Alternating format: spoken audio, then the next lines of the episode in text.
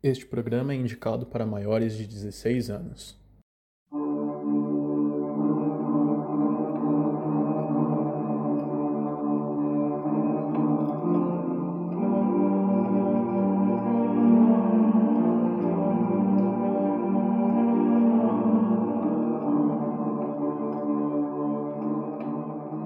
Bom dia, boa tarde, boa noite, queridos capirotinhos. Como vocês estão? Como foi a semana de vocês? Gostaram do episódio da semana passada? Contem para nós, nos contem tudo que vocês quiserem contar, a gente está recebendo aí, viu? Então, pessoal, vocês já me conhecem, eu sou a Bruna, esse é o Capiroto Cast, Cão Piroto Cast, aliás. E fala aí, gente, quem são vocês? Oi, eu sou a Tássia. Eu sou o Valdir, dono da casa mais mal assombrada de Ferraz. Recebemos relatos da casa do Valdir essa semana que a gente nem esperava receber lá no nosso Instagram, gente. Foi muito legal. Maravilhoso. Se você tem um relato sobre a casa do Valdir, manda lá pra gente, tá bom? Porque todo mundo tem um relato sobre a casa dele. Mas é isso aí, gente. Vamos começar aqui com os nossos agradecimentos do grupo, tá? Gente, vamos, estamos aqui para agradecer, obviamente, vocês que têm nos ouvido toda sexta-feira, que ficam lá nos esperando para ouvir nossas histórias, nossos relatos, nossos contos estranhos, macabros, para deixar vocês com medo e todo cagado de noite.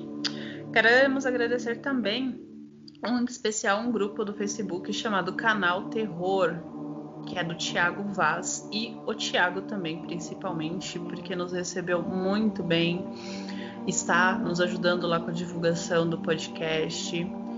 É, deixa a gente fazer as postagens que a gente precisa lá sem nenhum impedimento. Muito, muito, muito obrigada, Tiago. Muito obrigada, pessoal do canal Terror, de verdade. E eu quero fazer aqui algo diferente hoje. Eu quero mandar um alô, um cheiro, um beijo, um abraço pro Ednei, lá do podcast Até a Segunda Ordem, que ele fez a nossa. A nossa. Como é que eu vou fazer? Ai, gente, eu não sei. Ele fez a nossa propaganda lá no comentário. Eu fiz um post lá no, no grupo do podcast do Brasil. E ele foi lá, falou que tinha ouvido a gente, que é muito legal, que o nosso podcast tá bacana, tá muito legal, as nossas redes sociais também. Então, Ednei, valeuzaço. Só para constar, eu já conheci o Ednei, ele é daqui de Suzano. Conheço a galera do podcast dele também. Então, Bu, queijo, beijo para vocês aí também. E é isso aí, vocês que têm ouvido nosso, nossos episódios, muitíssimo obrigado por fazer aí a nossa, a nossa fama nos comentários alheios. Muito obrigada mesmo. Quero agradecer também mais uma pessoa em especial que foi lá e fez uma avaliação nossa no Facebook, caso vocês não tenham visto, hein? Pedro Henrique, obrigadíssimo pela avaliação. Valeu por você estar nos escutando, por estar achando nosso podcast maravilhoso. Ele avalia como estudante de, de jornalismo, gente. Eu achei chique. Achei muito chique isso. Foi algo muito legal. Obrigada, Pedro Henrique. E é isso aí, gente. Hoje nós vamos falar sobre lugares assombrados. Né? Vai ser bem legal esse nosso episódio aqui, principalmente porque eu já sei que tem um lugar que esses dois aqui não sabem que é assombrados e que eles frequentam e que eles vão ficar tudo cagado no final do episódio de hoje. Mas antes disso, vamos lá para a nossa. vamos fazer a nossa aqui, né? É, galera, mandem seus relatos, mandem seus, suas sugestões, os seus, suas reclamações. Se você quer aqui seu nomezinho sendo agradecido, manda lá alguma coisa pra gente, manda foto. Manda foto de gatinho e de cachorrinho pra Tássia não ficar com medo, pra ela poder ver de noite. É, depende do gatinho do cachorrinho, né? Nudes não, gente. Manda foto fofinha de animal pra Tássia poder ver de noite pra ela poder dormir, tá bom? Lá no nosso e-mail, que é o cãopirotagem.hotmail.com e o nosso Instagram qualquer, Valdir? É o arroba cãopirotocast. Então é isso aí, gente. Segue a gente lá no Instagram e nos mandem o e-mail de vocês. Falando nisso, Valdir, você tá acompanhando o e-mail pra ver se tá entrando coisas no e-mail, Valdir? Gente, não tá vindo nada no e-mail. Ma manda e-mail pra gente, ma manda seus relatos, ma manda o que vocês estão achando do podcast, manda, sei lá, ma manda um oi pra gente, Manda e-mail. Pode mandar, manda, manda foto de fantasma gente. também, gente. Manda foto de fantasma, manda se você tem áudio de fantasma, manda também pra gente poder postar lá no nosso Instagram, tá bom? É isso aí. Então vamos lá, galera. Hoje nós vamos falar de lugares assombrados e cada um de nós aqui trouxe lugares assim que, nossa senhora, eu não passaria nem perto. E olha que, né, é difícil. Mas vamos lá, e eu trouxe aqui o relato de uma casa lá no Rio Grande do Sul, minha gente. O nome do, do relato, não, da história, né? Não é um relato. É o caso de Caiçara. O que havia dentro da casa de Caiçara lá no Rio Grande do Sul, que até hoje ninguém sabe o que, que aconteceu naquele local. Então vamos lá, simbora, eu vou começar e depois a galera aí segue, segue o rumo com suas histórias. Então, começando aqui pelo local da casa, né? Já, já pode a vida aqui, porque ela está localizada na área rural. Tudo acontece na zona rural, né, gente? Já perceberam? Tem uma coisa ah, na zona, zona, urbana também, mas a maioria delas é na, onde você vai mais encontrar casa assim é zona rural. Então, é vamos é lá. afastado, né? É mais fácil de assustar as pessoas. Sim. Gente, nada contra a área rural, viu? Adoro. Super da hora pra relaxar, mas que dá um medinho da noite, viu? É, é complicado. A gente, já foram nessas fazendas de pé de milho de ficar esperando os ET vir buscar vocês? É, eu fico assim, tipo, quando eu vou, eu vejo aquele monte de milho e falo, gente, deve ser muito louco os ET descendo aqui. Cara, quando, ah. eu, quando eu era criança, eu fui pro Piauí na casa da minha avó. Mano, assim, é, é da hora, é mó, mó legal lá, me diverti pra caramba com meus tal. Mas, puta, à noite, mano. A última coisa que você quer é ser o último a ir dormir, mano. Porque o último ou o primeiro? Que puta que pariu, mano. Não tem mais nada. Volta. É, mano, nossa, não, não, não. Meu Deus. É, é, não sei como que tá lá hoje, né? Porque eu fui quando eu era criança, eu acabei nunca mais conseguindo voltar. Mas, mano, na, naquela época, você tá ficando maluco. Deve estar tá pior agora, né? Porque a, a tendência é piorar. Você sabe disso. se tinha um, se tinha um naquele tempo, agora deve ter pelo menos um 100, Valdir. Aumenta o negócio, não é assim que funciona. Isso, ajuda mesmo eu querer visitar de novo minha família. Então vamos lá, gente. A família, gente. vamos falar aqui lá do caso de Caissara, então. O que, que havia naquela casa? E vamos embora.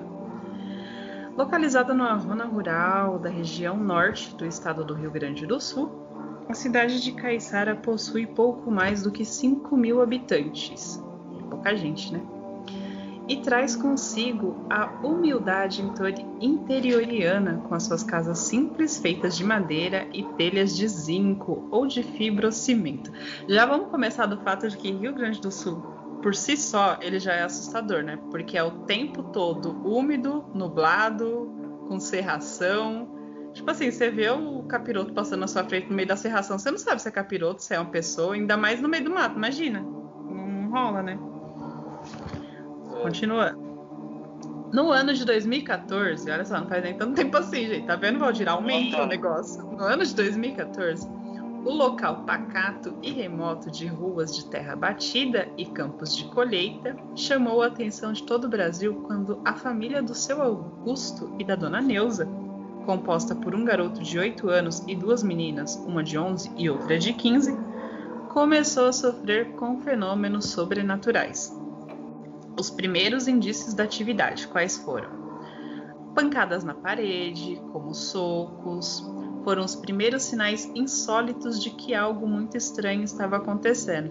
Então, assim, minha gente, se você escuta sua parede socando de noite e não tem ninguém ali do outro lado, fique esperto que alguma coisa tem, viu? As batidas surgiam na parte do fundo da casa onde se localizavam os quartos e eram interrompidas assim que os membros da família abriam a janela para tentar pegar, fosse lá quem estivesse fazendo aquilo. Vocês já prestaram atenção que a maioria de histórias de. Não na história, mas casos assustadores de assombração em casas, principalmente, acontecem nos cômodos do fundo, nunca nos cômodos da frente, onde tem movimento de pessoas passando. É sempre no fundo. Ah, eu, eu até imagino o porquê. Tipo assim, no, normalmente você é, tem, assim, né? Não, não é o, o sempre, mas o geralzão, assim, aparece espírito, alguma coisa assim na, na casa da pessoa, se já se foi alguém que sofreu por ali ou alguma coisa assim, né? E é, quando, quando alguém vai causar dor, sofrimento no outro, não é na frente de todo mundo, né? É em um lugar escondido mesmo. Então vamos supor, vai, alguém foi, foi lá e, sei lá, tava fazendo uma outra pessoa sofrer dentro da casa. Vai ser no cômodo do fundo, não vai ser lá no, tipo, no portão da casa. Então, mas aí você tá falando assim, caso, por exemplo, ah, a pessoa morreu naquela casa e ficou ali porque, tipo, se apoderou do lugar. Mas e os casos que não é assim, que tipo, a casa só tem um encosto ali, mas não é porque ninguém morreu ali, porque tem casos. Tipo, a casa é nova, o terreno é novo e encosto, o espírito, a alma penada ali, gruda na casa e fica. E vai juntando mais, juntando mais, juntando mais. É, não sei. Ah, gente, aqui no Brasil, na verdade, todos nós estamos em cima de um cemitério, né? Um cemitério indígena. a história do Brasil relata isso. Exatamente, é, não, você tá certo, é isso mesmo. A gente, acho que a gente falou disso no primeiro episódio, que o, a gente comentou que lá nos Estados Unidos tem essa questão, né? É, que lá é um cemitério tipo indígena mesmo, por causa das tretas que eles tiveram lá. Aqui no Brasil a gente tem um cemitério indígena, literalmente, mas a gente também tem um, aquela questão do, dos escravos também, né? Que é bem forte. Também certeza. Sim. Ainda mais o sofrimento tão grande, né? Que, que carrega essa história. Sim. Sei lá, né? É, e assim, né, essas cidades que são mais históricas, né? Tem, pelo menos as pessoas sabem onde é. Mas, mas aí, por exemplo, aqui onde a gente mora, Ferraz, Suzano, Poá, cara, a gente não tem muita noção. Pode ser que, sei lá, vai, minha, minha casa é a casa mais mal assombrada de Ferraz. Quem, quem me garante que não era lugar de, sei lá, uma senzala aqui antes de antes de tudo. Sim, tem, tem relatos ali na, na Tibiriçá. Nossa, eu devia ter colocado isso aqui. Você sabe a Tibiriçá ali que vive acontecendo acidente, né? Tem relatos de uma entidade que fica ali na, na avenida mesmo. E, tipo, é, diz que é um bicho sinistrão que ah, é, tá ali justamente para isso. Mas tem relatos também mais para dentro da Tibiriçá, ali mais para é, na área rural mesmo, onde tem as fazendas, os sítios, de uma casa antiga, que era uma senzala realmente, e que teve gente que já viu coisa ali. Tipo, que bizarra, tá passando assim, e aí vem uma pessoa a cavalo, com um chapéuzão, e aí pergunta se você tá perdido para você tenta te tirar daquela área, porque aparentemente o, o espírito ali em questão tá protegendo ali de alguma coisa. Mas enfim, vamos continuar aqui a história do, da família lá do Rio Grande do Sul. A princípio, as pessoas em nada suspeitaram de algo em comum, acreditando que se tratava apenas de alguém os perturbando. Sendo assim, por volta das 8 e 12 da noite, o pai da família, o seu Augusto, fez uma ligação para a brigada policial para reclamar sobre essa pessoa que estava esmurrando a casa. Então, assim, até então eles nem imaginavam que pudesse ser outra coisa. Era uma pessoa, na cabeça deles era alguém que passava ali e começava a socar a casa. Normal, né? É o, o que qualquer pessoa comum iria pensar inicialmente. Quem atendeu o chamado foi o soldado Marcos Kleber Paloski, que imediatamente pegou a viatura e se deslocou até onde ficava a residência desse cidadão. Quando o oficial chegou ao local, já havia uma outra atividade em curso e a queixa da família havia mudado. No entanto, o policial não precisou ouvir qual era, pois ele viu acontecer na frente do olho dele, bem debaixo do nariz. Então, assim, ele foi atender o chamado de tem uma pessoa socando a minha parede, só que quando ele chegou lá já havia um outro chamado, já havia um outro, um outro caso daquela mesma família, né? Que a gente vai relatar aqui agora o que, que é, porque ele nem precisou ouvir o que estava acontecendo, porque ele chegou a ver. E o que, que era? Eram pedras. Diversas delas estavam caindo do céu como se estivesse chovendo por todo lado. Pedaços enormes de cascalho atingiam o chão e o telhado daquela casa. O fato ainda mais curioso era que elas não quebravam as telhas e também não rolavam quando atingiam o chão ou o teto. Elas, elas apenas se instalavam lá como se ela tivesse sido atraída por um imã. Do lado de dentro da moradia, as pedras eram lançadas do alto em todas as direções, atingindo as paredes sem deixar marcas, forçando a família a se abrigar debaixo de uma cama. Embora isso não fosse suficiente para evitar que se machucasse, em poucos minutos o chão estava repleto de pedras de todos os tamanhos. Então o policial chegou na, no local, eu, eu tô me imaginando, se eu fosse policial, nossa, eu tinha me cagado, eu tinha falado, tchau, fica aí você e suas pedras, gente. É... Você chega num local e você começa a ver pedra, cascalho caindo do céu, na qual o mesmo cascalho não fura o telhado da casa e quando cai ela não rola, ela cai e fica ali. E dentro da casa estava acontecendo a mesma coisa. A família estava se escondendo debaixo da cama porque dentro da casa estava surgindo pedra, voando pedra para tudo quanto é lado. É. Então. Bizarro isso. Tô...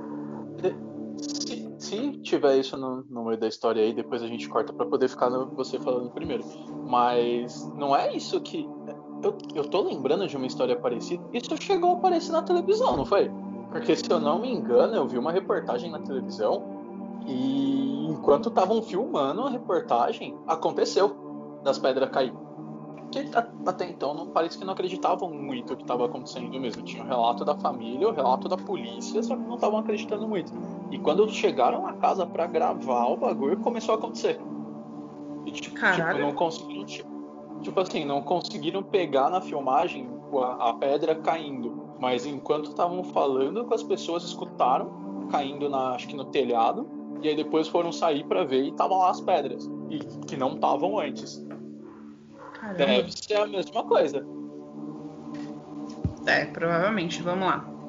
Desesperada e sem saber o que fazer, a família entrou em colapso. Não conseguiam mais dormir à noite. Gente, estavam tentando dormir à noite ainda? Pelo amor de Deus, eu já tinha voado dessa casa. Sei lá, Nossa. largado tudo para trás, a casa do meu avô, da minha mãe, do tio, do primo. Vamos agregar na casa de alguém. E eu não teria ficado mais nessa casa, não. Pelo amor de Deus. Sofriam com as pedras que surgiam de repente e os acertavam. E também com os móveis e objetos que eram raçados. Ah, puta que pariu! Mano. Gente, eu já, já tava cagada aqui com, com as pedras que tava voando. Agora eu vou ver o móvel se mexendo. Pelo amor de Deus, não, já é demais pra mim, gente. Não, não dá. Tem, coisa mais clássica de casa mal assombrada, de filme de terror, do que móvel mexendo? Mano, isso é, isso é, simplesmente o um convite. Saia da casa. É, é, é, só isso que você tem que fazer, velho. Mano, a minha cortina aqui do lado, às vezes ela balança de noite por causa do vento da janela, eu já fico toda cagada. Imagina o móvel se arrastar. Tô louco. Ai, nem podendo, vamos continuar aqui. Eles não eram só arrastados, eles eram tombados também. Imagina, você tá passando na cozinha, pá, o armário cai, não. Ah, que bênção, né, gente? Olha. Nossa, gente. Vamos lá. Os ali... Olha, vai, vai, mexer com comida, gente. Ah, com comida também não, né? Os alimentos foram os próximos, se esparramando pelo chão ou amanhecendo em estado de decomposição. Puta que pariu, isso é filme, filmaço isso, né? As porradas dentro da parede permaneceram tanto quanto o completo horror que desencadeava em todos. Ao longo dos dias, a mobília da casa foi sendo aos poucos quebrada pelas erupções de atividade preternatural. A porta de... a porta de vidro do fogão se espatifou. Os pratos eram quebrados, as camas reviradas e empurradas. Eles simplesmente não se sentiam mais seguros para ficar dentro da casa, mas também não tinham para onde ir. Gente, qual foi o momento que essa família falou: É, agora a gente não tá mais seguro aqui dentro? Hum. Gente. Mano, Tipo assim, vamos lá. No momento em que você começa a escutar ou alguém ou alguma coisa dando soco na sua parede, você já não está seguro. Não importa se é um fantasma, se é um, se é um espírito do mal, se é um demônio, se, se é o, o filho do vizinho que está te enchendo o saco. Você não está seguro. Imagina, primeiro foi a soco na parede. Logo em seguida veio pedra voando dentro de casa sem quebrar telhado. Gente, não. Não sei até agora, agora como é que eles não ouviram nada aqui ainda, né? É, é, aí depois que já quebrou o prato, quebrou, mano, porta de vidro do bagulho. A, então. agora é, eu acho que não estão seguros. Ah, vai, mano. Isso não é Aí tem Isso é aqui, de tá? de. Não se sentiam seguros, mas também eles não tinham pra onde ir. Cara, eles não tinham pra onde ir, não tinha mais nada em casa, porque uma hora dessa os móveis já estavam todo fodido, arrebentado, já não tinha prato, já não tinha fogão. Cara, eu acho que os fantasmas dessa casa já estavam falando assim, gente, não tem mais o que eu fazer, eu vou fazer o quê? Que eu vou acender o gás e vou explodir a casa, porque eles não vão embora de jeito nenhum. Só que aí se explodisse também, os seus fantasmas também ficavam sem ter pra onde ir. Não é? Pois eu acho que foi esse o pensamento deles. Então, durante a noite, enfrentavam o medo para depois acordarem aos gritos com água gelada ou quente sendo jogada neles. Ah, eu não vou dormir hoje, não. Não vou.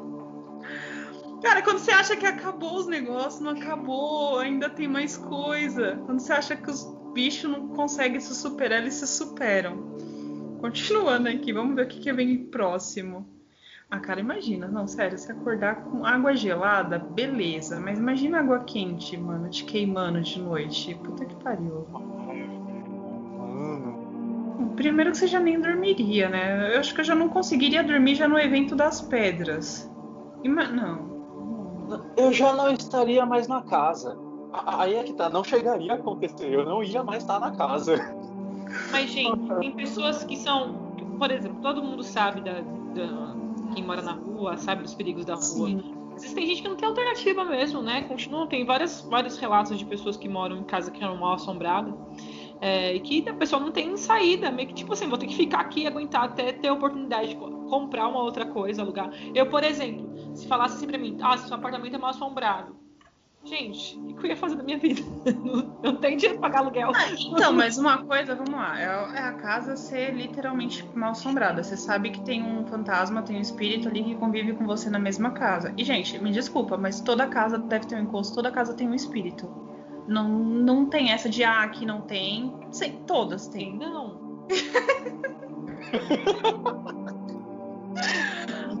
Todas têm, gente. O problema é quando esses encostos eles começam a se revoltar com sua presença ali e começa a acontecer esse tipo de coisa. Porque aqui pra mim só tá faltando é ele entrar dentro de uma pessoa, ele tomar conta do corpo de uma pessoa, só tá faltando isso. Porque ele já destruiu a casa, ele joga pedra na galera, ele arrebentou todos os móveis, todos os, ah, os pratos, tudo que tinha na casa ele já destruiu. Agora ele tá começando a literalmente atacar diretamente as pessoas da casa, jogando água quente, jogando água fria. Não é nem uma questão só de não ter pra onde eles ir, mas cadê a galera da cidade que real estavam vendo isso acontecer e não deram apoio pra esse povo? Porque assim, é algo que tava visível, é algo que foi pra todo quanto é jornal. E tipo, tá, a gente não vai fazer nada por essa família, gente? E aí? O ca- Cara, os vizinhos sabiam, polícia sabia. Mano, não é possível que ninguém conseguia falar, tipo, fica pelo menos aqui por um tempo. Sabe? Pelo amor de Deus, gente. Com os eventos e o medo tangível de não saberem como fazer aquilo parar, a psicologia do lar mudou drasticamente e os familiares passaram a ficar extremamente, extremamente agressivos uns com os outros. Uma das filhas começou a manifestar um comportamento selvagem e falar com a voz mais grave, como se as cordas vocais estivessem engrossadas. Mano, aí ó, o que eu acabei de falar. manifestação no corpo. É, isso que eu ia falar, já não. A manifestação que eu tava falando aqui começou a aparecer nesse momento, porque eles já tinham atingido tudo que eles queriam atingir. Não tinha mais, vamos começar a meter ali uma agressividade nessa, no no pessoal da família. Num rompante de fúria, olha só, ela enforcou o irmão de 8 anos. Gente, não era ela. Tá claro aqui pra mim que isso aqui não foi ela.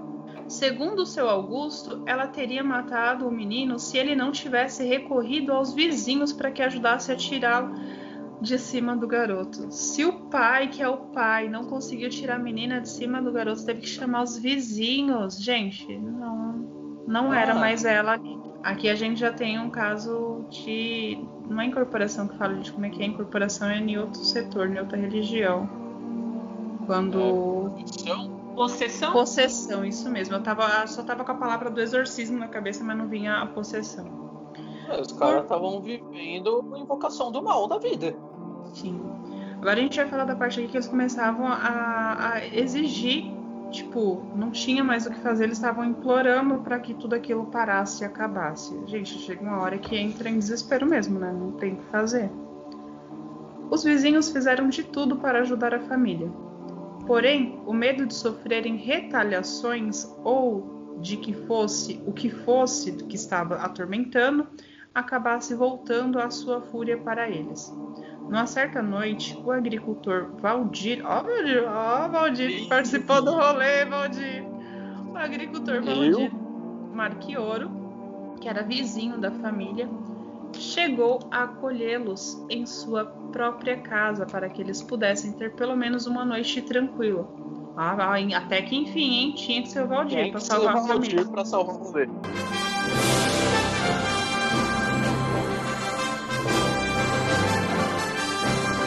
Contudo, a rajada de pedras passou a despencar sobre o teto da casa do Valdir.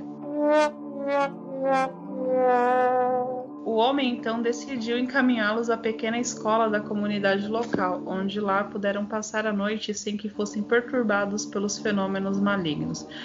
Então, aparentemente, os capiroto ali era daquela região específica, não era da casa em si, mas que por algum motivo estava com raiva dessa família. Tá dando muito a entender isso, né? A cabeleireira, cabeleireira é a Leila, Zilda Roja, acho que é a Roja esse nome aqui, gente melhor amiga da dona Neuza, era mais uma que fazia o máximo que podia para confortar a família. Diariamente ela ia até a casa atormentada para realizar sessões de orações e leitura da Bíblia, mas também acabando por ser atacada por objetos e pedras voadoras. Gente, eu é, é, assim, sou fã dessas pessoas ultra-religiosas que fazem esse tipo de coisa, de verdade, ó. Vocês moram aqui. Hum. Porque eu não teria coragem, não, gente. Desculpa. Eu, porque eu sei que, tipo, é, se você não tem ali um, um culhão religioso, um culhão de fé muito grande, um escudo muito grande para te proteger, você acaba se lascando. A coitada da mulher aqui, ela acabava sendo atacada também por, pelos capiroto que tava ali, né, gente? Então, gente, é, vocês que fazem isso, vocês são lindos, vocês têm um terreninho lá no céu guardado, com certeza. Se houver o céu. Porque quando a pessoa vai pra, pra fazer isso, ela acaba dando, dando uma provocada também, né? No, no espírito que tá lá. Exatamente. Quem assistiu aí é Invocação do Mal sabe dessa parte. Acontece é isso. Com o caso ganhando a atenção da mídia de todo o Brasil, porque isso foi relatado, né? Pelos jornais aí. Vários grupos religiosos entraram em contato com os moradores da casa com o intuito de tentar resolver qualquer que fosse o mal que assolava. Zílio Roja, o prefeito da cidade de Caiçara. Eita! Então, juntando as peças aqui, a cabeleireira era esposa do prefeito, ou irmã, porque o nome dela começa com Z e o nome do prefeito também começa com Z e eles têm o mesmo sobrenome. Mas enfim, segue o barco. O prefeito da cidade de Caiçara ofereceu a sua ajuda através de acompanhamento de uma assistente social e uma psicóloga para preservar os vínculos familiares. Rapaz, prefeito, quando é o momento que você vai olhar para essa família e vai falar assim, gente, vamos morar em outra casa porque aqui não dá mais para vocês. Legal, assistente social, a psicóloga bacana, precisa, né? Legal, né? Porque foi bem feio. Mas eu acho mas... que assim, né? Minha casa não assombrada minha vida, né? é, exatamente. Quando a jovem de 15 anos que demonstrava estar possuída pelo espírito diabólico que vinha promovendo aquele bombardeiro de fenômenos opressores, a família já estava subjugada tanto física quanto emocionalmente. Foi nesse momento que a médium exorcista, que o médium exorcista Nelson Júnior Paz, fez o seu caminho até a casa para pôr um fim na atormentação que a garota sofria. O ritual de exorcismo durou cerca de quatro horas ininterrompidas, registradas por vídeo, aliás, registradas em vídeo pelo Gelson Luiz da Costa, um produtor audiovisual que gravou várias cenas do caso, desde quando as primeiras pedradas começaram a atingir o telhado da construção. Durante a sessão de libertação, o médium indagou diretamente o espírito sobre o que ele queria com aquela família. Através dela, num tom grave, ele respondeu que queria a casa, seu Augusto relatou a Nelson que antes deles se mudarem, o dono havia morrido naquela mesma casa. Segundo o Espiritismo, dependendo do grau de apego físico do espírito desencarnado, esse tende a permanecer no plano material, acabando por obsidiar qualquer um que entre em contato com o objeto de posse. Já na demo, demonologia, O estudo de entidades demoníacas e atividades paranormais acrescenta que a energia negativa do espírito de uma pessoa que morreu e passou a assombrar algum lugar ou alguém tende a atrair entidades bem mais poderosas e aptas a causar o tipo de transtorno que a família testemunhou. Muito embora a presença do médium tenha ajudado a entender a possível origem das perturbações e também controlar o comportamento da garota, em nada alterou com a relação com a casa. Exaustos à beira da loucura, a família decidiu demolir a casa e procurar um outro lugar a paz que havia sido roubada deles. Enquanto deixava a casa, a filha mais velha de 15 anos perdeu o controle novamente e Eita porra! Escalou a porta até alcançar o telhado e passou a apedrejar os pais lá de cima. A telha fina descedeu e ela caiu dentro da casa. Não houve ferimentos graves. Bom, foi assim o básico, né? Tipo assim, se eu não posso viver aqui, você também não vai e eu vou demolir essa casa, porque, né? Já deu o que tinha que dar aqui e você segue a luz aí e vai embora. Nada mais justo. Com, concordo, faria o mesmo. Bom, vamos lá. Eles foram morar numa residência doada pela prefeitura da cidade, na zona urbana. É, palmas pra prefeitura! Coloca, sim, Coloca o meme, por favor. Os eventos pararam de repente e a única coisa que retomou foi o estado de possessão, dessa vez na filha mais nova de 11 anos, durante uma madrugada. Eles conseguiram estabilizá-la através de orações, mas o medo ficou ainda pior. Dona Neuza afirmou que foram em uma curandeira que disse que eles precisavam procurar um centro espírita, mas não havia nenhum pela região. Ah, esse... cidade do interior é meio foda mesmo essa parte, né? Cidade pequena. Não sabemos mais o que fazer, Prometeram na televisão e não vieram, e a prefeitura diz que não pode fazer mais nada porque já está pagando nosso aluguel na casa nova, relatou a mulher. As semanas foram passando e nenhuma das garotas voltaram a apresentar mais nenhum comportamento atípico. Em entrevista ao jornal algum aí, não vou dizer nome porque, né? Paga patrocínio aí que a gente diz. A mãe contou: Está tudo bem agora. Não tem mais nada de estranho. Queremos esquecer. Muitas pessoas nos ajudaram. Gente, é o que eu imaginava, né? O espírito ali estava pegado à casa, não queria ninguém morando nela. As pedras foi o soco, né? Primeiro o espírito vai, vou dar um sustinho que né, a família vai embora. É o que geralmente uma família comum faria. Uhum. No máximo no segundo susto ali das pedras. E foi indo, foi indo, foi indo até que o último caso ali foi tomar possessão das crianças, né? E aí, é, gente? Que horror. Não, mas pra você ver, se passou até na televisão, né? Que o bagulho ficou louco mesmo. Ficou louco. A prefeitura doar uma casa. Não, nem em questão de passar. A prefeitura doar uma casa ou pagar o aluguel, sei lá. É, é o negócio era louco mesmo. Oi, ah, ainda mais neste nosso país, né? Onde é. a gente sabe que os governos, independente de qual esfera do governo a gente esteja falando, é, é, é bastante competente, né? Do, sabe, pagar o aluguel da casa pra família, cara. Mano, é, é nossa, cara, que, que história pesada. Mano, mas a, a, casa, vocês, vocês, vocês não viram porque eu não tinha mostrado isso pra vocês antes, mas a casa era sinistra, era bem. Parecia, na verdade, assim, é bem casa do interior mesmo, do, do, do sul, sabe? De madeirinha fina, mas assim, bem bem sinistra. Tava mais para um celeiro do que para uma casa, assim, por, pelo menos pro lado de fora. Gente, muito. Eu já, já tinha medo dessas casas, assim, acho muito bonita, mas já tinha medo, imagina agora. Lá. É aquela, né? Quero é. ver como é que eu vou dormir de noite hoje. É que é aquela também, né? Tem a, durante o relato mesmo, eles ah, fala que a família não tinha para onde ir, né? Sim. Então, assim, às vezes, às vezes eles também não tinham tido nenhum outro lugar que fosse próprio antes. Na hora que apareceu a oportunidade de ter um lugar que fosse deles, eles olham, sabe, eles não devem ter muito olhado muito pra aparência ou, ou qualquer coisa assim, tipo, tá, é, é feinho, mas é meu, com o tempo eu vou dando uma melhorada. Sim. Que, é a realidade da maioria das famílias, né? A gente não, raramente a gente consegue realmente comprar uma casa que seja do jeito que a gente quer. A gente compra do jeito que dá e vai melhorando com o tempo. Sim, a gente só não espera que tenha nenhum espírito ali querendo não possuir a gente, né? É, a ideia, a ideia não é essa. É aí, gente, vamos lá pro próximo, próxima história aí pra deixar a galera com, com o da baú? Quem vai?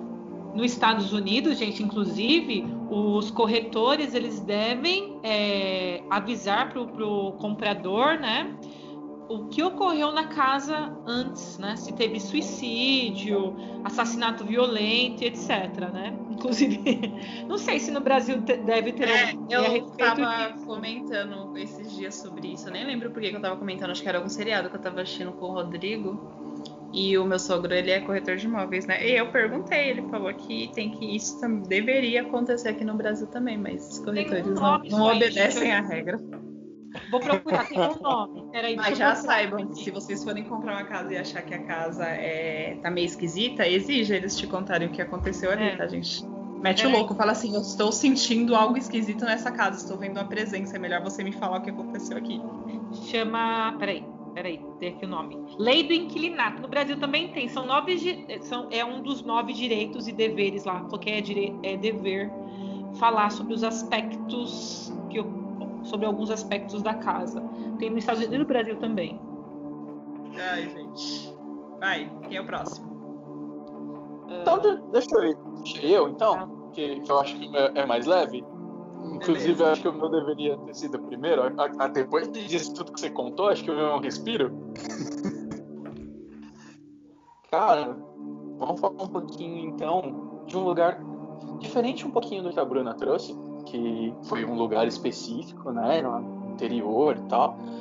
Acho que é um lugar que pouca gente conhece. Não sei se vocês já ouviram falar do Viaduto do Chá. Já passaram por aí? Sim, sim. Bizarro, mas sim. Bom, Viaduto do Chá, ele fica no Vale do Anhangabaú, aqui em São Paulo. Ele foi inaugurado em 1892. Mas o Vale do Anhangabaú inteiro já é uma coisa um pouquinho diferente.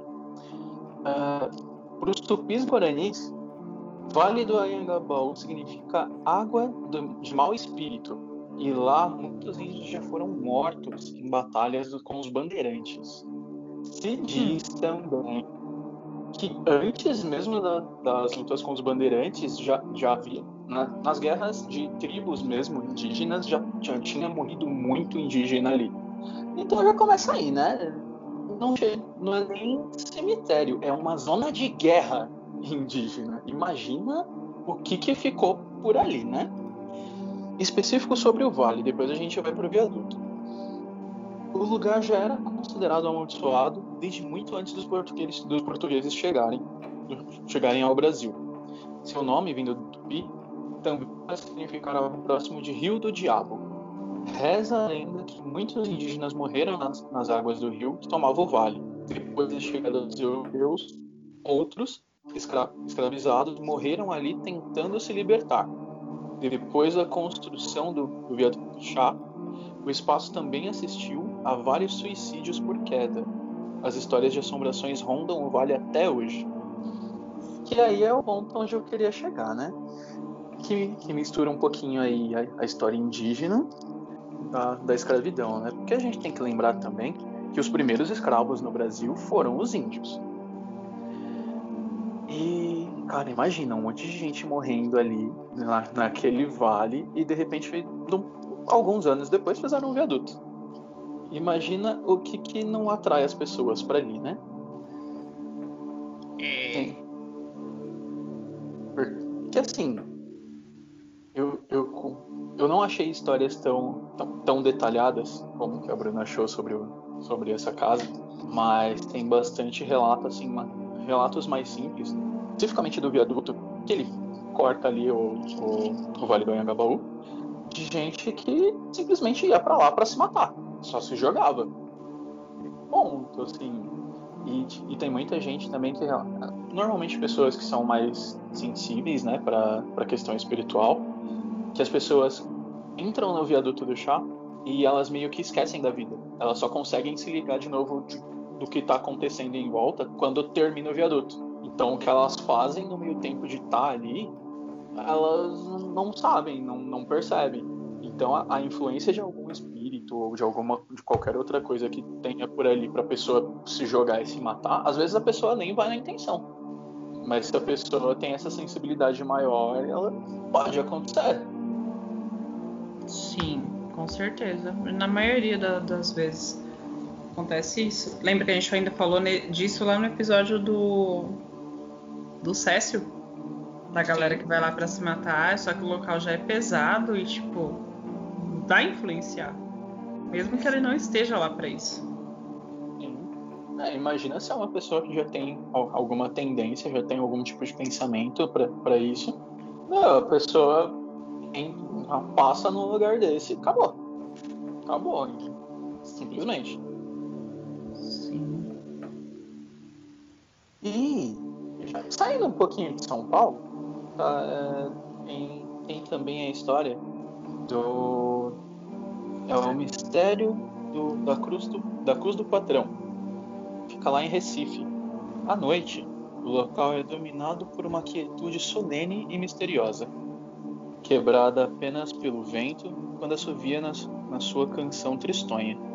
No porto do Recife, às margens do rio Beberibe, eu acho que é assim que pronuncia, reina a Cruz do Patrão, lembrança concreta do passado imponente da capital pernambucana mas o monumento é mais do que uma testemunha silenciosa de épocas remotas. Através de gerações e gerações, foi considerado um ponto de encontro com almas penadas, um sítio tomado, tomado aparições espectrais, sons de gemidos e arrastar de correntes, o lugar mais mal assombrado da cidade. Cruz do Patrão é, na verdade, uma coluna de alvenaria construída em estilo dórico, com 6 metros de altura e 2 de diâmetro. É, aqui eu vou dar uma parada, porque em outros relatos que eu achei assim, a parte desse, tem, tem um, uma parada que ninguém sabe exatamente quem construiu esse negócio e nem exatamente quando. Agora, você, mano, você imagina, um negócio de 6 metros que ninguém sabe nem quando começou a ser construído e quem foi. Sabe? Da, da, da onde saiu? Da onde saiu? Boa pergunta. Da onde saiu? tipo, e aí? A culpa, Sabe, simplesmente o negócio é culpar os ETs, né, gente? Ah, sempre. sempre, adoro. Eu fico esperando por esse momento o tempo todo. Culpa de quem? Do ET. Os ETs. Ah, é igual a Stonehenge. O que você acha de Stonehenge? Deixa eu ver aqui. No, to no topo tem uma pequena cruz de pedra, o que torna semelhante ao bispo do jogo de xadrez. Em séculos passados, era usada como referência para os navios que precisavam atracar. Alinhado à cruz da velha igreja de Santo Amaro das Salinas, o marco orientava o patrão da embarcação no, ca no canal de acesso do ancoradouro interno do Porto Reficense. Aqui um, um adendo, né? Patrão da embarcação era um, é um termo que os náuticos usavam para designar o chefe da guarnição em um barco pequeno. Aí, tal, talvez por isso, né, muita gente não, não sabia o porquê que era cruz do patrão, né? Provavelmente lá atracava mais barco pequeno mesmo. Não há como dizer em que ano ela foi erguida no, no deserto istmo, uma estreita faixa de terra, que antigamente ligava o Recife a Olinda. Mas a Cruz do Patrão já estava registrada em um mapa confeccionado no ano de 1759. Com o passar das décadas, a coluna feita para viabilizar a navegação transformou-se em sinônimo de fantas fantasmagoria. Os reficenses acreditavam que a, naquelas imediações eram enterrados negros pagãos mortos durante as jornadas dos navios chegados da África a areia da maré facilita, facilitaria os sepultamentos, realizados sem os devidos ritos religiosos. E por isso, aquele, aquele canto se tornou amaldiçoado. No livro Assombrações do, do Recife Velho, de Gilberto Freire, nos fala sobre, sobre essa crença popular. todo aquele que passasse pelas imediações da cruz, da cruz nas chamadas horas mortas, veria fantasmas ou seria perseguido por terríveis espíritos. E muitos dos que caminharam por, por lá, em meio às trevas noturnas, teriam desaparecido sem deixar vestígios. E pode ser também que tenham chegado em Sete Além, né? Que né, a gente viu no episódio, uns episódios atrás, né? É, vai saber. Vai que. De repente, né? Ah, gente, não dá pra. Não dá pra. Vou usar meu, meu novo mantra. Não dá pra julgar, né? É, não. Não descarto mais nada. Desde que a gente começou aqui o, o, o podcast, eu, eu, eu não descarto mais nenhum tipo de hipótese, cara. De verdade. Não, não tem como. É cada coisa que é a gente tá vendo no, nas últimas semanas aí. É, então fora do que a gente pesquisa, tem o que acontece com a gente também, né? Exato. Ai, graças a Deus tudo ainda é normalidade por enquanto. É, eu, eu, achava que estava tudo normal comigo, até escutar o meu áudio do primeiro episódio. Ai, velho, eu, olha, eu tive que escutar. Vocês falaram desse áudio, eu acho que não sei se eu sou muito lerda, não costumo reparar nas coisas, mas pra mim, tipo, tá normal. Pra mim. Mas eu não fiquei tipo, viajando no áudio, não. Ainda mais porque já sabia que vocês falaram que o áudio tava, tava dando ruim, alguma coisa no seu áudio. Eu falei assim, gente, não vou ficar me prendendo não vou ficar procurando isso. vou ver assim, ah, hum, nossa, ficou legal, hein? Hum, vou, deixa eu passar uma aqui pra frente. Isso aqui tá normal. Pra quem perguntou se a Tássia tem medo mesmo, gente, é isso aqui, ó. Ah, não, gente, é sério. Ah. Os meus horários aqui, tipo assim, agora eu já tô cagando, quase chamando meu filho pra entrar já, vai dormir comigo hoje. vamos lá, vamos continuar então. É certo que ocorreram fatos trágicos aos pés da cruz do patrão. No começo do século XX, por exemplo, um estudante foi assassinado naqueles ermos e um soldado foi preso acusado pelo crime. Tempos depois se descobriu que o culpado seria outro sujeito.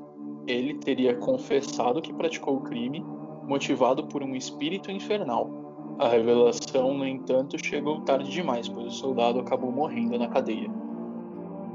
Na obra Folclore Pernambucano, o historiador F. A. Pereira da Costa esclarece que a fama macabra do lugar acabou se tornando muito forte do imaginário recifense. Recifense, desculpa, gente.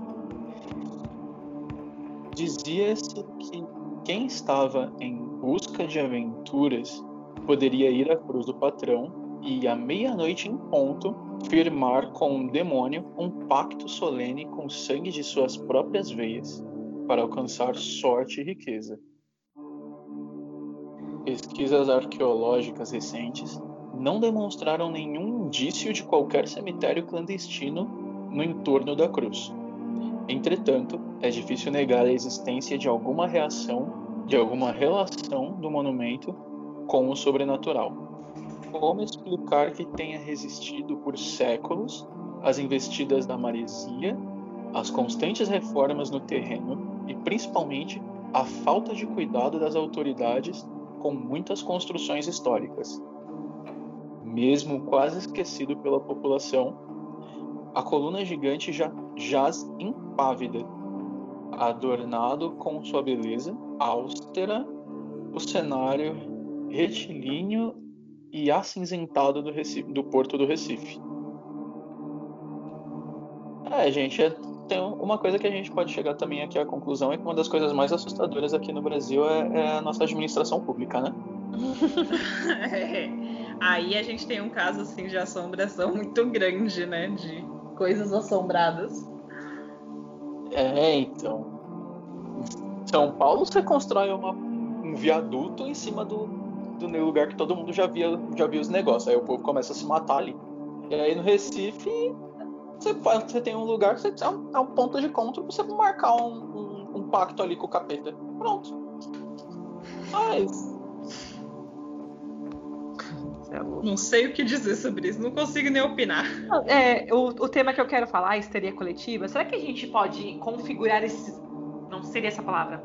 Mas será que a gente pode chamar os lugares, por exemplo, onde ocorrem muitos suicídios? Por que será que ocorre muitos suicídios num determinado lugar? Será que é só a vibração energética do local? Sei lá, se tem alguma coisa a ver com isso? Ou seria um caso também de histeria coletiva?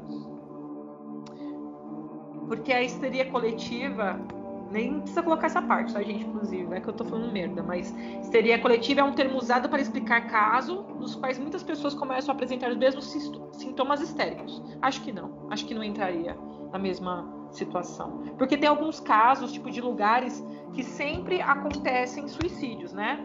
Sim. Mas acho que não entraria nesse mesmo tema. Não, não entraria na, na histeria coletiva, que histeria coletiva já, como você acabou de falar, é outra, outra coisa. Coisa, Eu né? acho que essa questão do, do suicídio, ela se encaixa naquilo. Acho que a gente falou disso em algum episódio que eu não lembro qual. Que o, o suicídio ele fica ali, né? Ele fica revivendo aquela situação várias e várias e várias e várias vezes. Ele fica num looping eterno. Então imagina uma pessoa fazendo isso no mesmo lugar, um espírito no mesmo lugar. Aí tem mais um, tem mais outro, tem mais outro, tem mais outro, tem mais outro. Uma hora aquele local fica pesado e acaba atraindo gente pra lá. Credo. Então é, é, é, é- é atração mesmo a palavra pra isso. Sim. Porque eu li um relato esses dias em relação ao suicídio, eu não lembro nem onde que foi. Foi num, num- era uma- um relato sobre uma casa assombrada, literalmente. Era um casal que eles se mudaram para uma cidade nova porque o rapaz tinha conseguido emprego numa farmácia. Se eu não me engano, foi para o Rio Grande do Rio Grande do Sul, não, mas foi para o sul, assim, Santa Catarina, para esses lados. E aí eles não tinham uma casa onde ficar ainda. E aí a... não tinha um apartamento nem nada. E a pessoa que contratou eles falou assim: ah, fica na casa aqui em cima, que tá vaga tal. Mas não falaram pro casal do que, que se tratava ali, né? E aí, o... quando foi de noite, coisas começaram a acontecer. Ela já começou a achar o local meio estranho tal.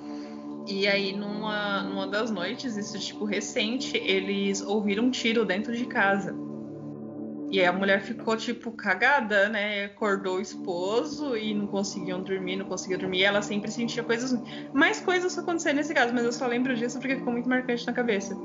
E aí depois ela, ela eles falaram pra mulher que eles iam sair da casa, que eles não iam ficar ali, que eles iam pro hotel. E aí depois a mulher, elas ficaram sabendo depois de um tempo que o dono da farmácia que morava na- nessa casa e que é a farmácia que o rapaz ia trabalhar, ele se matou dentro da casa. Porque a esposa já havia. A esposa e a filha morreram e ele se matou com um tiro no quarto. Então, Ah, assim, que- é, é onde vai falar ali que realmente, tipo, o suicida ele fica num looping eterno, ele fica revivendo e revivendo aquilo. Então, você imagina, vai, o, Ah, de novo. o- no caso do viaduto do chá, no caso do da, da cruz lá, e aqui tem um. Como é que é o nome daquela ponte nos Estados Unidos? Eu esqueci o nome agora. Que é uma ponte conhecida também porque a galera vai lá pra, pra se jogar, tipo, na luz do dia e ninguém faz nada, porque é, é a pessoa tá ali e ela só vai. É tipo igual o caso da da floresta dos suicidas no, Ja- no Japão. Tipo, já é algo que a galera vai ali pra fazer isso, então as pessoas nem se surpreendem mais. E aquela Golden Gate é essa? Ixi, eu não sei. Peraí. Eu não lembro o nome. Não, é de São Francisco, lembrei o Ah, nome de São Francisco. Essa aqui eu não sei nem onde é, porque. Porque tem essa Golden Gate também fala sobre a. Uma das. É, uma dos- um dos lugares que mais tem suicídio. Que ficam pessoas lá justamente para salvar pessoas. É essa mesmo, é a po- ponte Golden Golden Gate. Gate. É de São Francisco, isso mesmo. É ela, a galera vai lá só pra. Tem um documentário no YouTube que mostra isso e mostra, tipo, a galera indo assim, tipo, chega lá e pula. É, então tem, tem- Eu vi alguma coisa na internet que tem pessoas que ficam nessa ponte para tentar impedir suicídio. Uhum, tem. Os anjos, né? Que falam que é anjos que evitam o suicídio. Sim. É foda essa parte. É. Ah, na verdade, não sei o que, que é o que, que dá mais medo. Se é, se é casa ou prédio assim, mal assombrado, que é um negócio mais pessoal, né? Que é você tá vivendo num lugar que tem alguma coisa. Ou se é esses lugares assim públicos que todo mundo passa. Às vezes, tipo, às vezes você não tem nada a ver com o que está acontecendo. E de repente você está passando num lugar e pumba, acaba acontecendo alguma coisa com você. Sim. Não sei é. qual dá mais medo. Né? Também algumas, por exemplo, né? A, nós, nós temos aqui em Suzana de Tibiriçá, é, Fazenda Viaduto também tem um lugar na Fazenda Viaduto que tem o maior índice de, de acidentes também em Suzano. Tem até um, um, um vídeo no YouTube sobre isso que eu já vi é, Regis Bittencourt, que é a rodovia da morte. Tipo, são, são lugares que são sobrecarregados, parece, né? Muito. É muito caso de, de acidente, enfim. Você falou da Índio Tibiriçá, lá que tem uma entidade na pista, misericórdia. Né? Tem uns lugares aí que é pesado. Até arrepio. Você devia anotar esses lugares aí para não passar nem perto. É.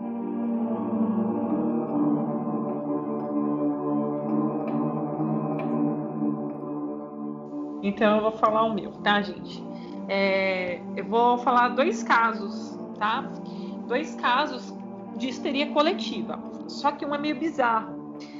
É, o primeiro caso que eu vou falar é um caso que ocorreu no Brasil em 1938. Bom, gente, eu vou falar sobre o, a tragédia do Cine Oberdan. Foi uma tragédia que ocorreu em São Paulo em 1938 que ele é chamado de um caso de histeria coletiva. Por quê? Porque por conta de uma ação, né, aconteceu essa tragédia. Uh, esse, essa tragédia, ela foi devido a um pânico que, se, que ocorreu dentro de um cinema no período da tarde. E era um momento que, inclusive, era um matinê e havia muitas crianças, né? E o que aconteceu? Alguém dentro do cinema viu fogo em um determinado local e gritou, tá? E gritou fogo. No momento que a pessoa gritou fogo, várias pessoas começaram a correr, tá? E aí aqui vem a explicação do fogo. Tem, tinha duas explicações até.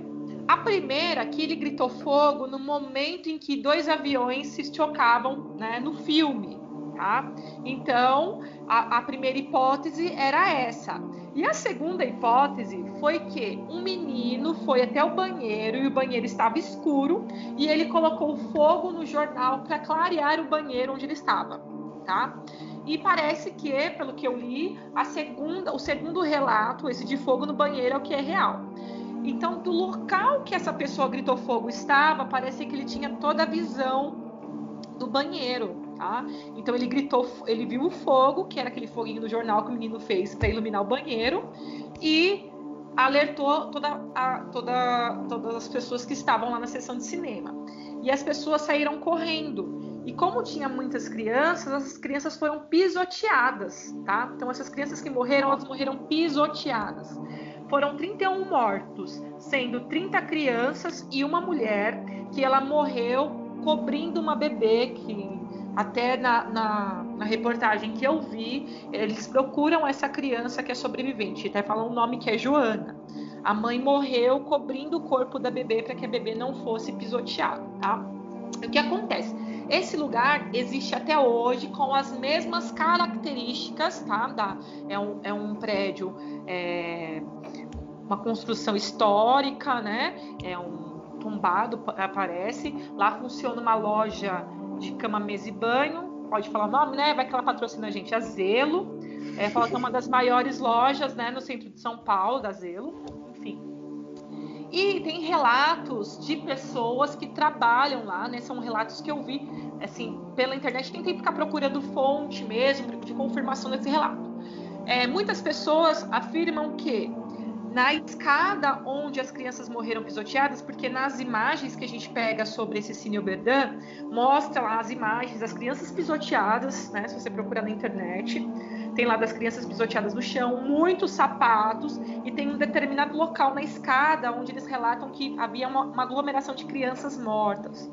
Então tem é, relatos de que pessoas que sobem essa escada é, tem, sente muita opressão, né? Presença de outras pessoas. Aí tem relatos de pessoas que já trabalharam é, nesse, no local que é esse prédio, que antes funciona, parece que funcionou outras coisas, de gente que ouvia gritos, ou, é, olhava de longe e parecia que algum lugar estava pegando fogo. É bem feio, assim, tipo, bem, tipo, eu quero ler isso meio-dia, né?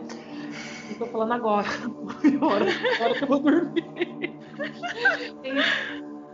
E, eles é, têm esses relatos. Inclusive, teve um programa de TV que até passou alguns anos atrás sobre esse esse, esse episódio e tal.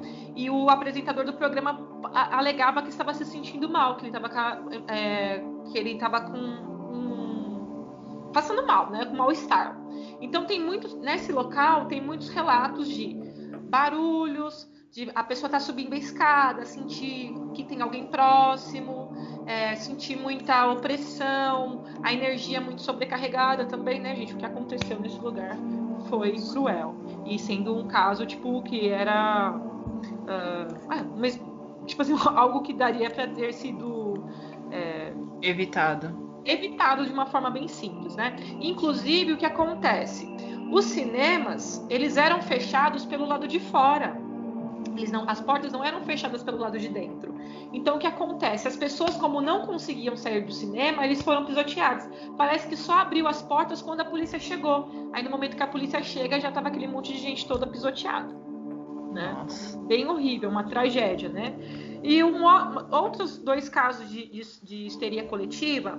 Um também aconteceu no Ceará, acho que foi em 2010 que eu vi. Ah, depois eu olho aqui, gente. É um caso no Ceará, onde? Numa escola, deixa aqui, numa escola, é, os alunos começaram a, a, se, a se sentir mal, é 2010. É, as, as aulas das escolas tiveram que ser interrompidas porque vários alunos entre 12 e 18 anos é, estavam vendo espíritos, tá? E vários adolescentes nesse período, né, é, entravam em transe, tá? E muitos psicólogos, parapsicólogos, padres iam nos lugares para conversar com os alunos e saber de fato o que estava acontecendo, tá? Esse aí é aquele caso do Charlie Charlie lá, né? Que na verdade era a, a criançada, o jovem moderno, achou que era realmente um jogo de, de chamar espírito, né? Igual o copo e o Ija, e na verdade era só uma promoção de um filme lá do Charlie Charlie. Então, esse é chamado o espírito cearense, não é o Charlie Charlie, não. Mas foi, parece que até na mesma época. É, então, não sei. Esse tá chamado de espírito cearense. Inclusive, as aulas foram interrompidas. É, então, porque aconteceu algo bem parecido na, na, na, região Nordeste. Eu lembro que foi bem na região Nordeste é, com a história tá do Charlie Charlie. Esse não tá falando do Charlie Charlie, não. Que é um. Eu até pensei nele para falar sobre histeria coletiva. Mas esse aqui, eles viam um estudante que havia morrido há sete anos atrás. Caraca. É, então. Esse já estavam vendo o negócio. Sim.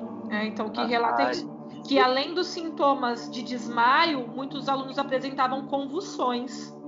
E a escola teve que ser fechada por um período e depois desse período se resolveu.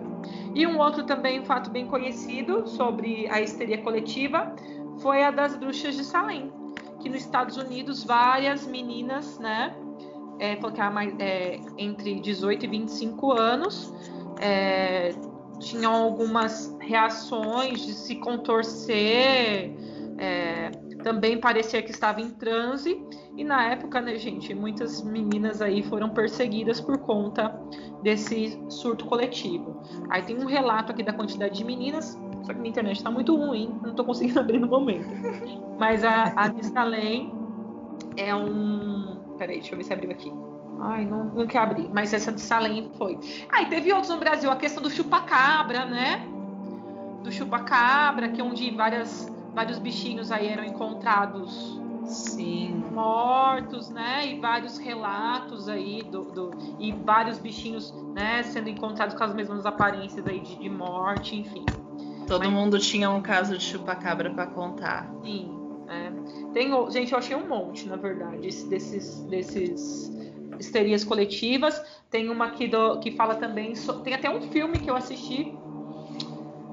Ai, agora esqueci o nome. Tá, tem na Netflix, inclusive, que fala sobre aquela onda é, de pactos demoníacos que houve nos Estados Unidos acho que foi na década de 90, né? Ou sobre o pânico. Não, esse aí já é outra coisa. É o pânico satânico, é outro, outro esquema. É já tô sobre onda de satanismo. Eles também falam que é uma questão de histeria coletiva, porque eles falam assim que várias pessoas começaram a ter o mesmo tipo de sonho numa cidade. Uhum. Né? E eles é. também configuram aí como histeria coletiva. Então, várias pessoas começaram a apresentar os mesmos sonhos, relatarem os mesmos sonhos. É, eu não lembro se tem a ver com hipnose, inclusive, se tinha a ver com hipnose de regressão também, que eles deixaram, é, começaram meio que boicotar né, a questão da regressão. E também eles consideram um, uma histeria coletiva porque várias pessoas começaram a ter o mesmo tipo de sonho, mas não foi algo comprovado. Aquela, aquela imagem que está postada lá no nosso Instagram, olha lá quem não viu ainda, do de, de um homem que todo mundo, durante um tempo, sempre. Isso aí foi tipo o auge, daí sumiu e voltou de novo.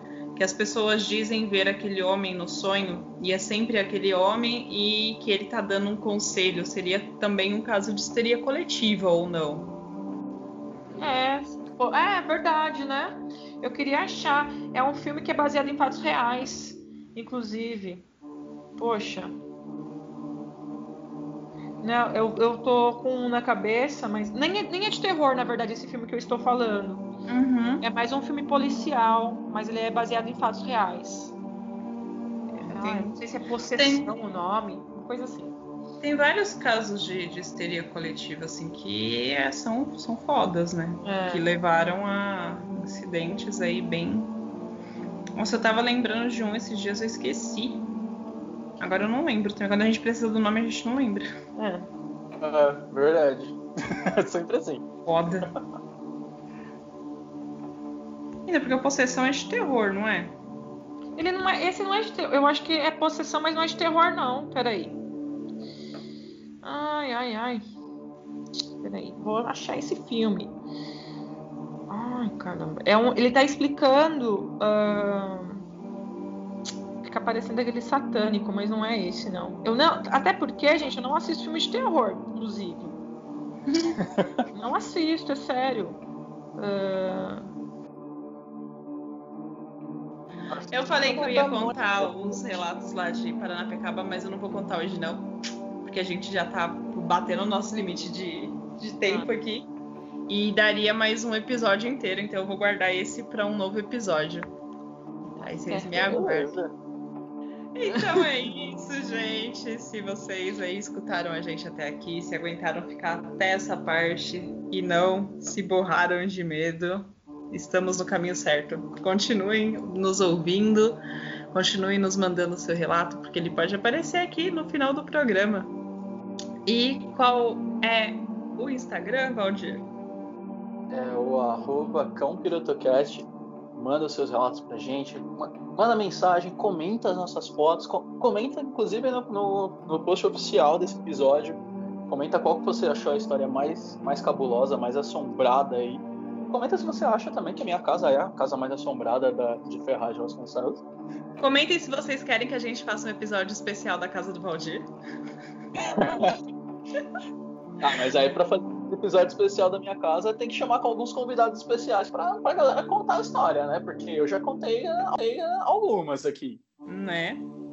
Mas é isso aí, gente. Manda e-mail também lá no campirotagem.hotmail.com e segue lá a postagem desse episódio que vai ter imagens de apoio de todos os locais assombrados que nós dissemos aqui, do Rio Grande do Sul, de Recife, Viaduto do Chá, das histerias coletivas e aguardem aí os próximos episódios para saberem das histórias aí de Paranapiacaba. Você que não sabe ainda, assim como o Valdir e como a Tássia, eu estou impressionada que eles não sabem das histórias. Frequenta o lugar, os encostos estão seguindo eles lá e eles nem sabiam. É, tem coisa que é melhor a gente não saber, Bruno. É, ficar sem saber é melhor. Às vezes, ser, às vezes ser burro é a melhor, melhor saída. Aí você vai. A maior das bênçãos. A ignorância é uma bênção. Mas vocês vão saber, não se preocupa não. O momento de vocês vai chegar. Então é isso, galera. Um grande beijo pra vocês. Um cheiro. Querem dar tchau aí, gente? Ai, tchau para todos. Sonhem com os anjos. Estou orando por vocês. Tchau, galera. Não falem com estranhos, viu? E não deixem de alimentar o cão piroto de vocês, gente. Isso aí. Tchau. Tchau.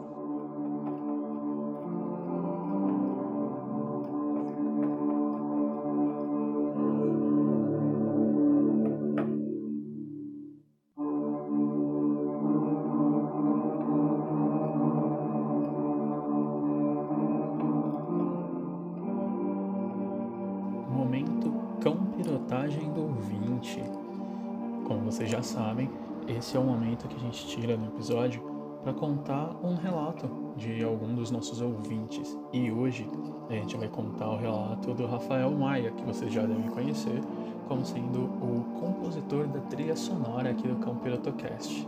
Então, vamos lá. O ano era 2009. Eu trabalhava no almoxarifado do hospital. Eu estava com 23 anos.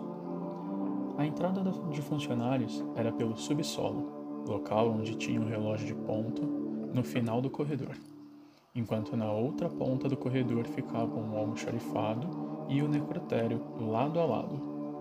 Meu horário era das 7 da manhã às 17 da tarde. Meu colega de trabalho, Wilson, fazia o contraturno das 11 da manhã às 21 da noite. Eu era responsável por separar todo o material que seria utilizado no período da manhã no hospital, no- nos procedimentos mais diversos, desde cirurgias até procedimentos de tamponeamento dos cadáveres. Eu tinha aproximadamente três meses de hospital quando comecei a notar coisas estranhas naquele corredor. Apesar do ceticismo e de muita gente ter me contado histórias bizarras quando entrei no hospital. Certo dia, eu já havia separado todo o material que seria necessário para aquela etapa do dia. Estava sozinho, haja vista que ainda era nove e meia. Eu estava ocioso sentado numa cadeira que dava de frente para a porta, porta da qual era de vidro, e eu poderia ver com facilidade qualquer enfermeiro ou enfermeira que viesse retirar os materiais. Eu estava sentado tranquilo, mexendo no celular. De repente, vejo uma pessoa nua, sentada de cócoras, apoiada na parede. Travei de medo e fiquei olhando para aquilo, tentando entender o que era. De repente, essa pessoa se levanta e atravessa a parede, entrando na sala da necropsia. Levei alguns segundos para conseguir voltar ao normal, com muito medo, mas decidi ir até a porta do necrotério já que eu conhecia os dois profissionais que lá trabalhavam. Fui perguntar se eles, se eles tinham visto algo também. Cruzei a porta do almoxarifado. Quando fui me aproximando da porta do necrotério, percebi que os colegas não estavam lá. As luzes apagadas e um bilhete. Já voltamos. Liguei a lanterna do celular e tentei enxergar pela pequena parte de acrílico da porta que dava para enxergar qualquer coisa sem grandes dificuldades. Liguei a lanterna no celular e lá estava o corpo nu de cócoras, apoiado numa das macas que tinha um corpo coberto, como usualmente ficavam cobertos. Aquela pessoa não tinha um rosto nítido. O formato do corpo não dava condições de dizer se era homem ou mulher. E com a lanterna ligada e eu vendo aquilo, incrédulo que sou, fiquei atônito, travado naquilo.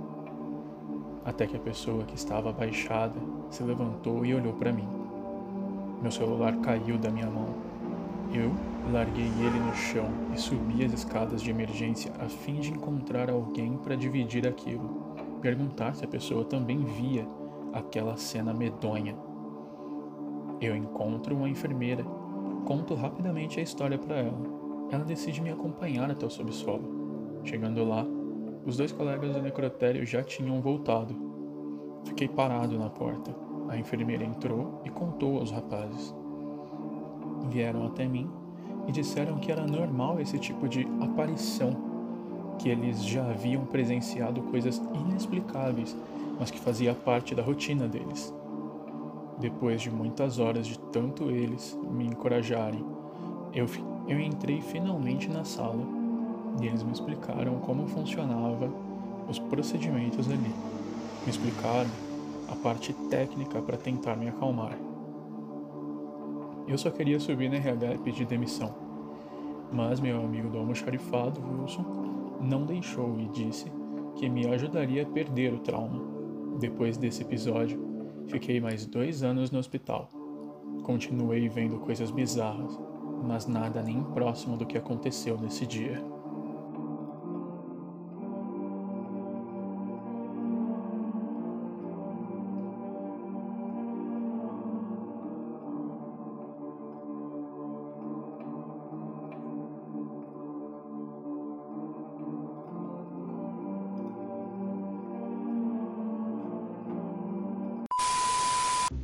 Perdi meu negocinho de travar aqui, agora ficar fazendo barulho lascou. Ih, caralho, qual que é o nosso e-mail mesmo? Ô, gente, tá tudo. Ah, gente, eu esqueci o e-mail porque eu não falo e-mail toda hora. Ah, mas dá pra colocar essa parte, né? É, coloca nos erros, foi legal. Ahn, Tá. Então deve ser isso. Só espera um pouquinho que aconteceu alguma coisa aqui no meu quarto. Só um segundo. Rodrigo! Ai, gente! Credo! Rodrigo? Vou aqui Você interceder. por fechou a porta do quarto? Faz tempo? Caralho, nem vi você fechando agora, a porta tá aqui batendo, eu olhei pra ver o que era, ela não tava, levei um susto da porra.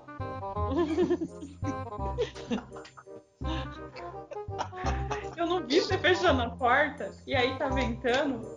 Gente, essa família aqui é a, é a clássica do segura na mão de Deus e vai, né? Entra na minha casa, entra na minha vida. Era tipo isso.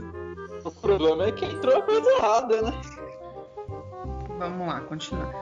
Então, durante a noite, eles. Ah, já falei essa parte, né? Corta isso daí. Caraca, mano. Agora que, agora que eu tô pensando, eu devia ter começado, porque o meu é tão mais levinho.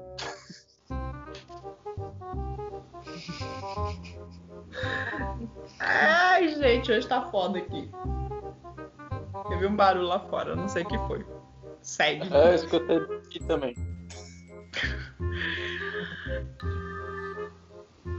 Abaixa um pouquinho aí o áudio. Não.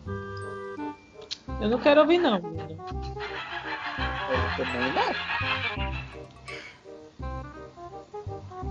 Não. Ai, gente. Super concordo. Peraí, gente, fiz cagada. No mínimo ela derrubou água. Vou deixar a garrafa no chão. Merda. Ai, tá que pariu, viu, mano? Derrubei água no chão. É o capiroto isso. É o encosto. Odin, você tá aqui pra me defender do encosto. Por que, que você deixou a garrafa cair? É, e inclusive nos Estados Unidos, fala aqui na mesma reportagem que nos Estados Unidos é, uma casa pode ser legalmente assombrada e isso inclusive pode ir até na escritura. Né? Nunca vi isso no Brasil. É, Pode ser Deus. legalmente assombrado. é, eu já vi, eu lembro que eu tinha visto isso num documentário, até um desses negócios de terror que eu assisto tipo 10 horas da manhã enquanto eu limpo a casa. E depois das, das 18 eu não assisto mais. É que nos Estados Unidos eles têm que falar o que houve no- na casa antes dela ser alugada.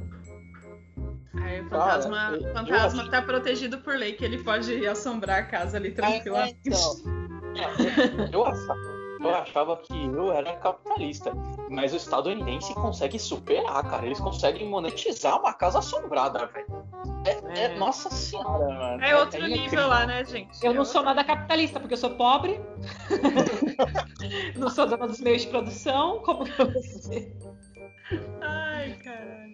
muitos indígenas morreram nas águas do rio que tomavam o vale. Depois da chegada dos europeus. É, gente, tá travando tudo pra vocês também. Eu ia falar isso agora, Valdir. Você Travando começou a muito. falar, travou, você ficou parecendo um robô falando. É. Volta um pouquinho aí. Conta de novo a Sério? história. Sério. Eita, gente. Será que alguém não quer que eu conte? Do começo, então? Com o passar das décadas. Oi? Falei? Não, pode continuar. Falei com nossa. nossa. E durante a noite. Ai, que susto! Meu Deus do céu. Ai, caralho. Quer matar a gente?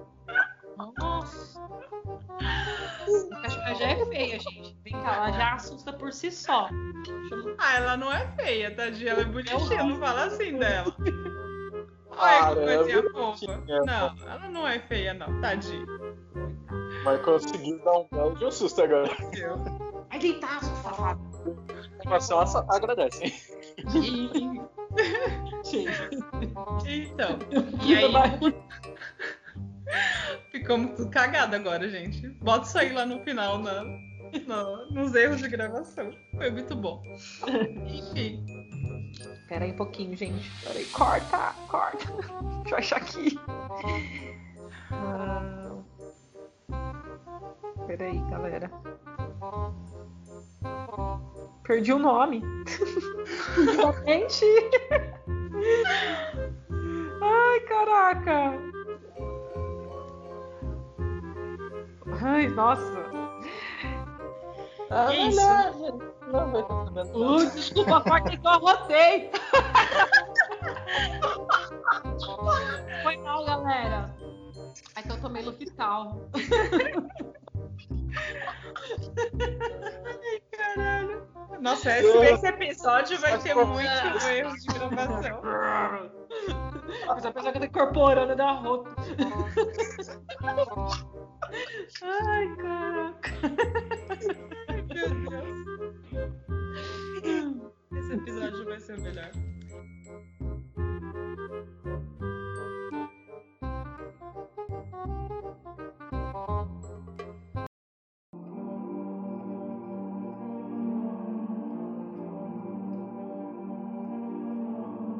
Este episódio foi editado por Valdir Leite. A trilha sonora é de Rafael Maia. Se você chegou até aqui, comenta na nossa postagem oficial do Facebook ou do Instagram, a casa mais mal assombrada de Ferraz.